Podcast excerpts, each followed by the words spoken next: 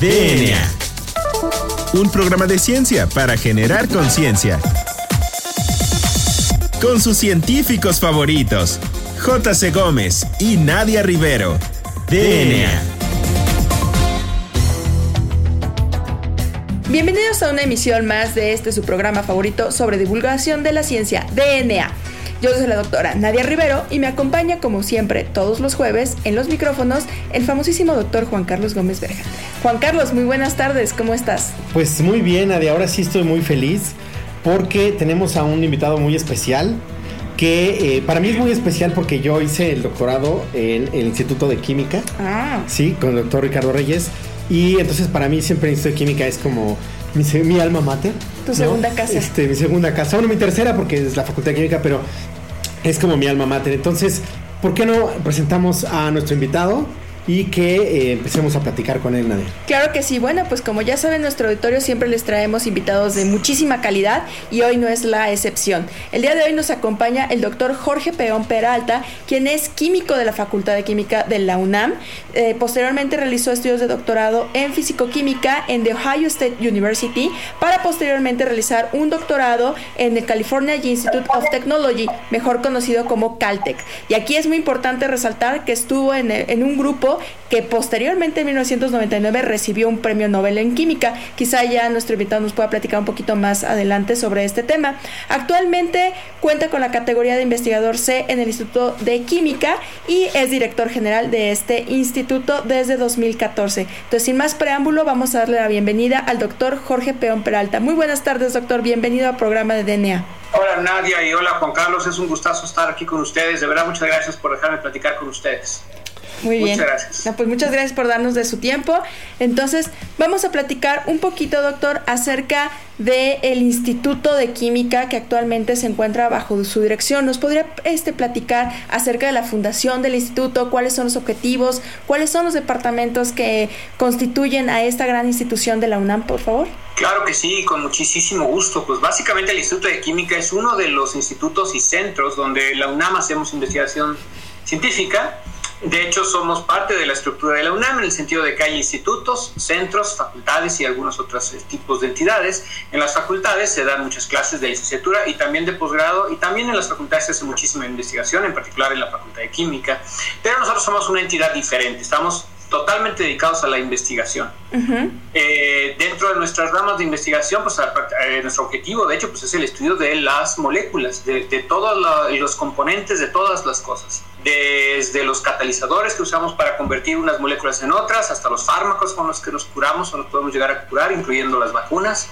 Este, los colorantes, los sensores moleculares con los cuales podemos detectar enfermedades o podemos detectar condiciones bioquímicas, todo eso se da a través del mundo de las moléculas a nivel microscópico, de una pequeñísima fracción de una micra, del orden de nanómetros, de hecho menor que nanómetros, ahí es donde vive pues el mundo de la química, es cómo se unen los átomos unos a los otros, cómo se transforman, cómo unos átomos se reemplazan por otros, otros átomos en algunas reacciones químicas. Y todo eso pues es algo que con lo que vivimos y convivimos todos los humanos, desde que tomamos un medicamento hasta que fuimos vacunados al principio de nuestras vidas, hasta cuando somos diagnosticados, por ejemplo, ahorita de COVID. Todo eso es el mundo molecular. Nosotros convivimos con ese mundo de manera muy cercana.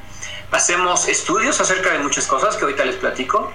Y pues somos la entidad de la UNAM que se dedica justamente a todas esas áreas. En la UNAM hay de orden de 30 institutos de investigación. Nosotros somos dedicados totalmente a la química. También estudiamos muchas cosas de materiales. Entonces, esa es básicamente la esencia de nuestro instituto. Fue fundado en 1941, lo cual Mm. significa que el próximo año tenemos el gusto de cumplir 80 años y los vamos a invitar a la fiesta. Ah, muchas gracias. Muchas Felicidades de Yo creo, antemano. que, yo creo que ya no va a ser virtual, ¿verdad? Espero. Ay, ojalá. Este, y queremos ser un buen pachangón. Eh, se inició en 1941 en un lugar pequeño, este, en la colonia de Tacuba, donde había un laboratorio básicamente. Después fue creciendo poco a poco. Durante algunos años se situó en la Torre 2 de Humanidades, aquí en el, en el centro de Ciudad Universitaria, y ya tiene unos 40 años o 30 años que nos mudamos a nuestro actual lugar, que es en el en CEU, en donde se encuentran varios otros institutos de investigación científica. Entonces fue, fue fundado en 41, tiene ya 80 años. Este, para que tengan una idea más o menos cuántos somos y, y- y cómo, cómo cómo se desempeña uno. Aquí pues somos 100 académicos que estamos dedicados a la investigación al 100%. De hecho digo la investigación al 100%, pero debo de modular eso porque la verdad es que somos también muy felices dando mucha docencia, interactuando con alumnos. De, y la verdad a muchos de nosotros es de lo que más nos gusta eso de la docencia.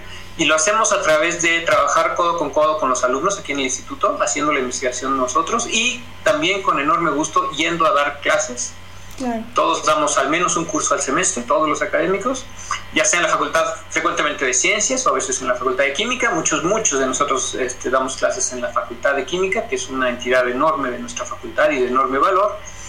Y este, somos parte integral entonces de la facultad de química también. ¿no? A, pesar de que somos una entidad separada, este, nos llevamos muy bien con ellos y pues somos parte del, grupo muy grande de profesores que damos clases en la Facultad de Química. Entonces la vida de un investigador es también mucho dar clases, eso no puede estar separado nunca. Este, de verdad que si yo no doy clases no, no siento que no estoy haciendo algo, que algo me falta y muchos aquí en el instituto hacen lo mismo. Entonces, pues, esa es una, una, manera de vislumbrar lo que es el instituto. Hay muchos laboratorios, muchísimos matraces, muchísimos este, tanques de gases de todos tipos, enorme cantidad de equipo científico, enorme cantidad de alumnos. Somos la dependencia, nos estamos siempre peleando el número uno de número de alumnos atendidos por investigador o por académico con, la, con el Instituto de Ingeniería. Entre ellos y nosotros somos los que más tenemos alumnos por investigador. Okay. Y los laboratorios, decía yo, pues ese es el mundo de la, del Instituto de Química. Cualquier persona que le interese el mundo molecular en todo México, francamente, debe de pasar al menos una estancia aquí en nuestro instituto. Doctor, ¿y qué departamentos integran el instituto?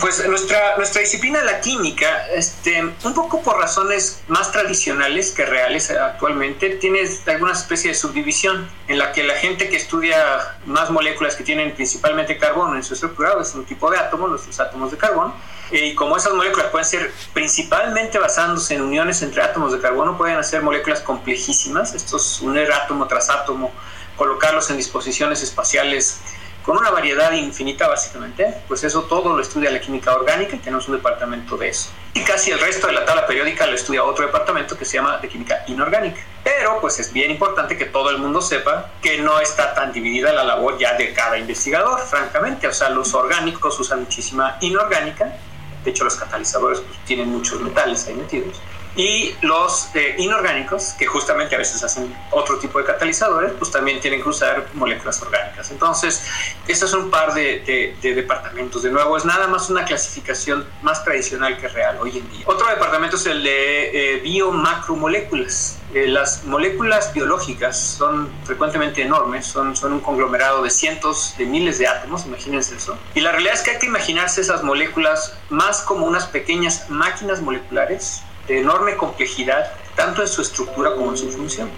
Estamos hablando de las proteínas, incluyendo, por ejemplo, la corona del coronavirus. Es una enorme y complejísimo este, arquitectura molecular con un grado de, complejidad impresionante. Eh, lo mismo eh, en las moléculas de las que estamos hechos nosotros, nuestros receptores en nuestras neuronas, por ejemplo, también son moléculas enormes, muchas principalmente hechas también de átomos de carbono, pero son tan complejas y tan interesantes que tienen su propio departamento que se llama de nuevo de biomacromoléculas. Otro departamento, y esto también es por razones tradicionales y, un poco por la historia de nuestro instituto, se llama el Departamento de Productos Naturales, donde Juan Carlos estuvo trabajando un buen rato. Ese departamento se dedica a estudiar también moléculas principalmente orgánicas, pero que provienen de especies vivas, eh, de especímenes biológicos, principalmente de plantas, hongos, incluso bacterias. De nuevo, son moléculas que eh, se originan en otro organismo, por ejemplo una planta. También son muy complejas, pueden llegar a ser tan complejas como una proteína, con muchísimos elementos de simetría muy particulares. Estas moléculas son muy interesantes porque justamente organismos vivos las crearon y las usaban para sus propios fines. Pero los humanos las podemos usar a veces porque funcionan como fármacos o pueden funcionar como otras cosas, como fármacos, a veces como catalizadores, etc. Entonces ese departamento existe también de productos naturales. Llevamos cuatro orgánica, inorgánica, físico, químico, perdón, biomacromoléculas, productos naturales y ya el último es el mío, y es el, no digo mejor, es el, el de físico-química. El departamento de físico-química estudia cómo las leyes fundamentales de la naturaleza, las interacciones entre los átomos y las partículas que forman los átomos, eh, dan origen a las propiedades de todas las moléculas. Deben de imaginarse que todas estas moléculas de las que les he platicado son un mundo microscópico fantástico, donde cuando pasa uno, y ahorita se van a enojar conmigo los físicos, pero ni modo, este, la verdad un protón ah, es igualito a cualquier otro protón.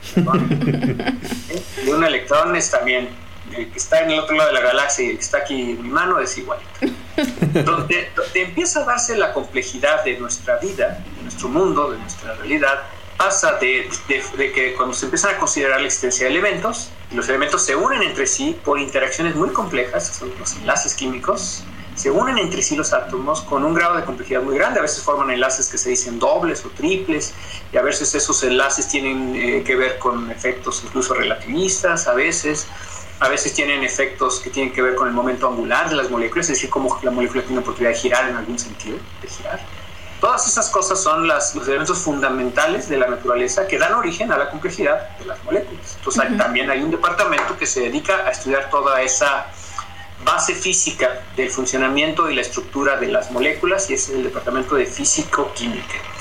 Este, antes de, antes de, de, terminar la respuesta a esta pregunta, pues quisiera decir que esas fronteras se rebasan frecuentemente. Este, es decir, es, es, la verdad es lo de menos, francamente, en qué departamento trabajas. Puedes trabajar en el Instituto de Química básicamente en lo que quieras. Eh, es una gran, gran, gran oportunidad y es la única manera en que se puede dar bien la investigación científica si los investigadores tienen libertad. Y eso implica que te puedes pasar del área de orgánica al área de inorgánica cuando tu investigación te lleve a ello. Entonces las fronteras entre la química orgánica y la físico-química, o entre los propios naturales y la bioquímica o los biomacromoléculas, son muy, muy débiles, casi ni valen la pena, honestamente, frecuentemente por ejemplo, en el Instituto de Química se vale cambiarse de departamento si tú quieres. ¿no? Nos, platican cómo va a estar la cosa y no hay mayor problema. La gente se pasa de un departamento al otro y puede trabajar si es que se siente mejor agrupado en aquel otro departamento. este, y en fin, esto es de nuevo es para dar una visión de, que la química hoy en día pues ha trascendido muchísimo. Hablamos de moléculas muy grandes, muy complejas, que se interactúan de maneras que cuando yo tenía la edad de ustedes, pues ni me imaginaba este, que iban a, través de estas interacciones nuevas que se, que se van aprendiendo, se pueden formar nuevos tipos de moléculas y ya se ha trascendido enormemente todas estas pequeñas fronteras en las subdisciplinas de la pues sí, de hecho es muy interesante. Perdón, perdón que me interrumpa. De hecho sí es muy interesante como toda esta colaboración que hay entre departamentos y cómo y es una demostración de cómo se necesitan de hacer como grupos interdisciplinarios para que se pueda crear conocimiento de frontera. Entonces, ¿qué le parece si dejamos hasta aquí esta primera sección de la entrevista? Entonces, no se muevan de sus asientos. Esto es DNA.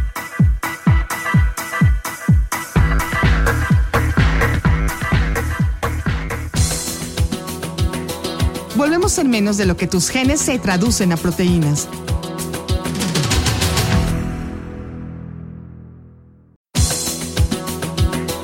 Ya recargamos ATP. Continuamos.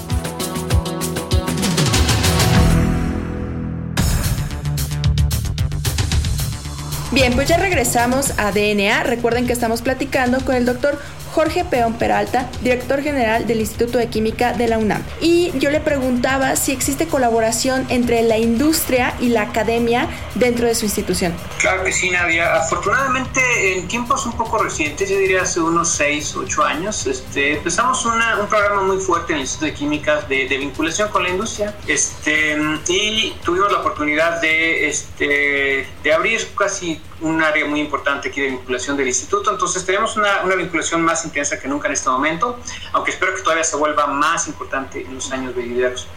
Por ejemplo, trabajamos con la industria farmacéutica, por ejemplo, a la hora de ayudar a sintetizar los fármacos, que a veces ya se entiende que un fármaco es este, pues activo y todo eso, pero se necesita hacer más eficiente su síntesis o bien se tiene que hacer con eh, recursos más fácilmente disponibles en México por pasiones y asuntos de ese estilo. Es decir, puedes llegar a la misma molécula por muchas rutas, se llama de síntesis, de cómo vas uniendo los átomos uno tras otro. Entonces colaboramos frecuentemente con la industria química para ayudarles a resolver esos problemas y se necesita pues un instituto como el de química que tenga investigadores con muchísima experiencia en, todo, en esta área en particular, eh, como ejemplo de la síntesis de, nuevas moléculas. Entonces en eso tenemos bastantes programas de, interacción, afortunadamente ha sido fructífero y eh, complementamos además los ingresos de nuestro instituto gracias a, esas interacciones, lo cual es hoy en día muy importante. Eh, hay muchos otros ejemplos, este, tenemos también la oportunidad de tener transferencias de tecnología, de tecnología que se hace aquí en el instituto y que la termina usando una empresa empresa, por ejemplo, hace la última que hemos desarrollado corresponde a un lubricante, donde era importante dispersar un nuevo tipo de material que se llama el grafeno. ese, ese, material están hechos, es como eh, carbono, pero plano, moléculas de, hechas de muchos átomos de carbono, pero perfectamente planas y en un solo, una sola capita, eso es el tal grafeno. Entonces eh, hemos desarrollado aquí en el instituto este, lubricantes para aplicaciones especiales, donde por las temperaturas que se emplean y demás, se necesitan usar combinaciones de esos grafenos con uh, otras, otras partes de su formulación que son otros dispersantes y, entonces toda la formulación fue desarrollada en el Instituto de Química y se licencia a una empresa quien pues nos paga réditos y, este, el desarrollo de hecho se hizo en colaboración con, con las empresas. Entonces, otro ejemplo eh, sería exactamente ese. Este, trabajamos también muchísimo en dar cursos, resulta ser, al, sector privado. Eh, el Instituto de Química ha ganado un buen número de, de, oportunidades de impartir cursos que son por licitación a el sector público, por ejemplo a COFEPRIS, que es eh, la, comisión eh, que regula el uso de fármacos, por ejemplo, en el país. nos ha tocado ser los que dan entrenamiento a través de diplomados y otras cosas de ese estilo a esos sectores. Y frecuentemente también pues, recibimos eh, eh, análisis, eh, la, oportunidad de hacer análisis químicos a veces para este, la comisión COFEPRIS. Entonces aquí en el instituto tenemos laboratorios certificados por las normas internacionales que nos permiten hacer análisis químicos, por ponerles un ejemplo, que son de utilidad en esos sectores. Entonces esos son algunos ejemplos, me quedo francamente corto, pero este, definitivamente es área muy importante que el Instituto de Química tenga contacto con la problemática nacional específica y estamos eh, integrándonos cada vez más a todos esos círculos. Doctor, y de las plataformas que tienen, que prestan de servicio a la industria, que son parte de la tecnología que tiene el Instituto de Química y que a veces no la pueden acceder a ella las empresas, ¿por qué nos platica un poquito más? Claro que sí, de hecho el Instituto de Química cuenta con tres laboratorios nacionales, en realidad este, los laboratorios nacionales fue una iniciativa de CONACYT que fue bastante oportuna en su momento, me parece, que todavía estamos parte de esa. Tenemos tres laboratorios nacionales. Uno de es el Laboratorio Universitario de Resonancia Magnética Nuclear, donde tenemos equipos de resonancia magnética nuclear. Resulta que las resonancias no solo sirven para los médicos, que nos toman imágenes, sino que en el área de la química son los ojos de los químicos, con los cuales vemos exactamente la estructura de las moléculas a través de, no los podemos ver directamente, pero podemos interpretar esas señales para saber cómo se colocan los átomos en una molécula. Entonces, ese es un ejemplo del tipo de tecnología que tenemos aquí no solo los equipos, sino en realidad esta técnica de la resonancia magnética nuclear requiere del desarrollo de una cosa que se llama secuencias de pulsos. Son pulsos donde se emiten ondas eh, de radiación eh, en la frecuencia de las radiofrecuencias para que las moléculas nos den una especie de eco. Y esa es la resonancia magnética nuclear que usan los químicos. Y estos pulsos los diseñamos aquí en el Instituto de Química. Entonces no es solo el aparato, eso es muy importante que la gente lo sepa. No es que compres el aparato y lo pongas la muestra y salga un resultado. De ninguna manera. Para cada molécula se tiene que diseñar en este ejemplo pues la tal secuencia de pulsos de radiofrecuencia y los ecos de las moléculas son los que interpretamos. Entonces, una parte ciertamente son los equipamientos, las certificaciones, pero nada va a reemplazar a la experiencia de nuestros investigadores que la tienen como ninguno, francamente. Este ejemplo del Laboratorio Universitario de Resonancia Magnética Nuclear es uno en el que los equipos que aquí tenemos son los más sensibles en, en Latinoamérica, seguramente, del Río Bravo hasta la Patagonia. Este es el equipo más sensible, el equipo de, de resonancia magnética nuclear. Y aunque eso está padre pues la verdad presumo más a nuestros investigadores, que son los que saben usar.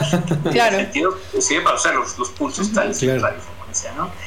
Otros ejemplos es el laboratorio universitario de estructura de macromoléculas. Hace rato platicaba yo de estas moléculas biológicas enormes y de una enorme complejidad. Aquí se tiene también el laboratorio nacional que estudia la estructura de todas esas moléculas. En ese caso, a través de la interacción con rayos X. Resulta que los rayos X se pueden usar para estudiar también la estructura de moléculas, que en el caso de las moléculas de los sistemas biológicos son demasiado complejas, muchas de ellas, para estudiarlas más que por estos, estas interacciones con rayos X, resulta ser. Entonces tenemos un, laboratorio universitario, es un laboratorio nacional de estructura de macromoléculas. Por último, un laboratorio muy interesante es el de ciencias para el estudio de la conservación del patrimonio cultural. Es un laboratorio, se llama el LANSIC, eh, que tiene muchos equipos para estudiar nuestro patrimonio cultural. México tiene expresiones artísticas en lo pictórico, por ejemplo, que son únicas a nivel este, mundial en la historia de la humanidad, de hecho, ¿no? desde nuestra, nuestras culturas eh, prehispánicas eh, se usaban componentes, pinturas y demás cosas que este, no existen en ningún otro lugar del mundo en la historia. Entonces nos toca a nosotros desarrollar las técnicas de estudio y conservación de esos materiales para que nuestros bisnietos puedan seguir apreciando, por ejemplo, los eh, murales de Bonampak, como ponerles un ejemplo.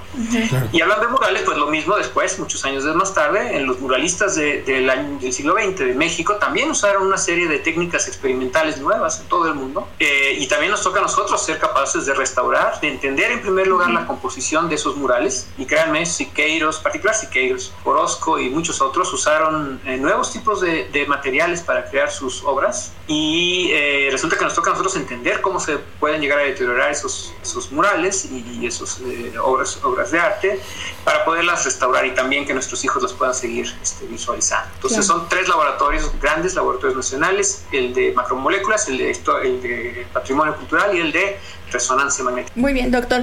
Pues a mí me parece muy interesante que hasta dentro del arte está inmerso el Instituto de Química y que está preocupado realmente por abordar muchísimos este, temas que finalmente van a repercutir en la sociedad, que eso es algo muy interesante y muy importante de resaltar como científicos.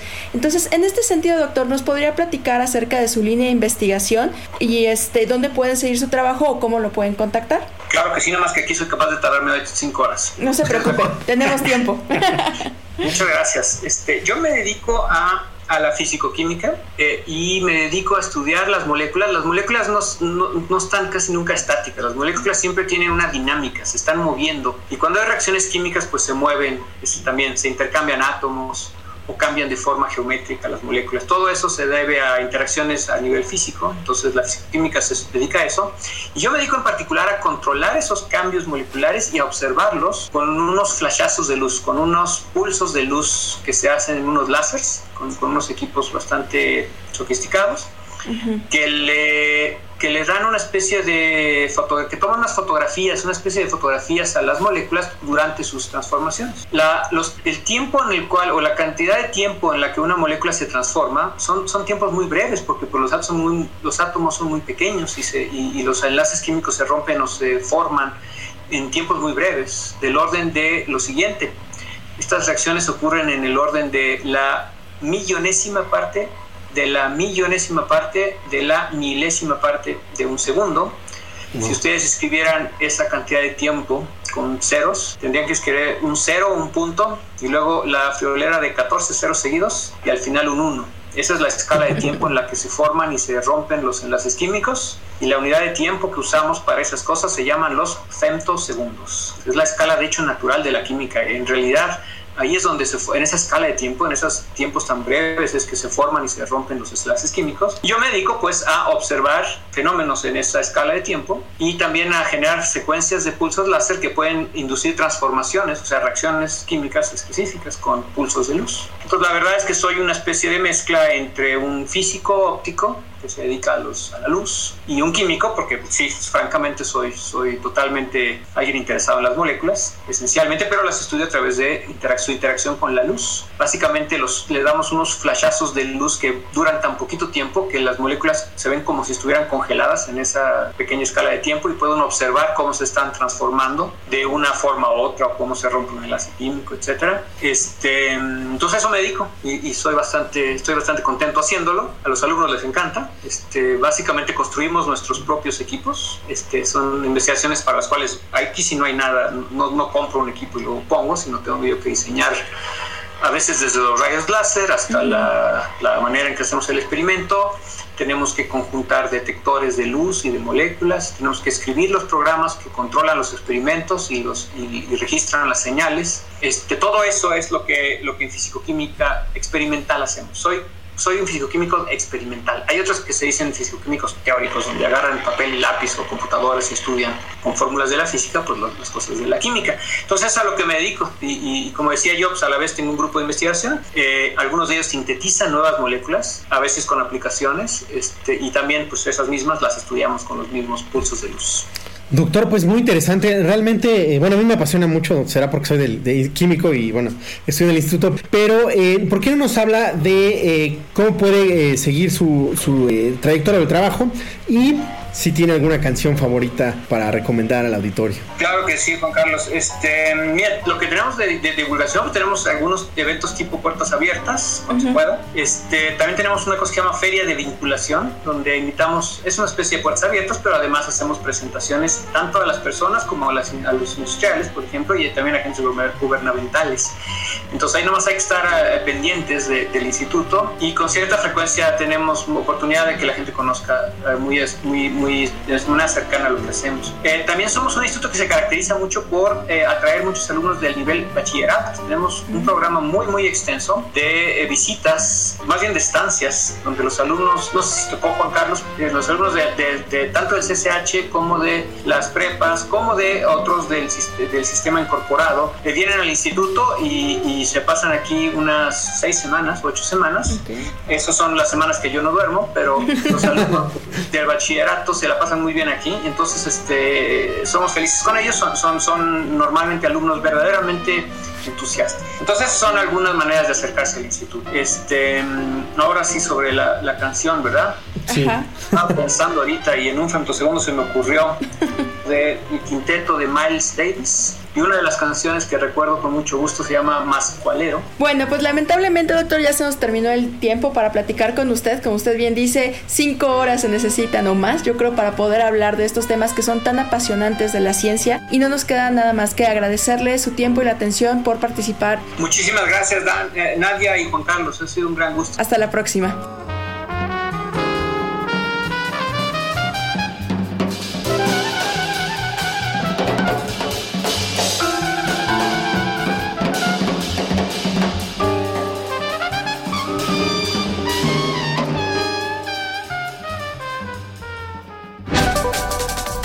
DNA.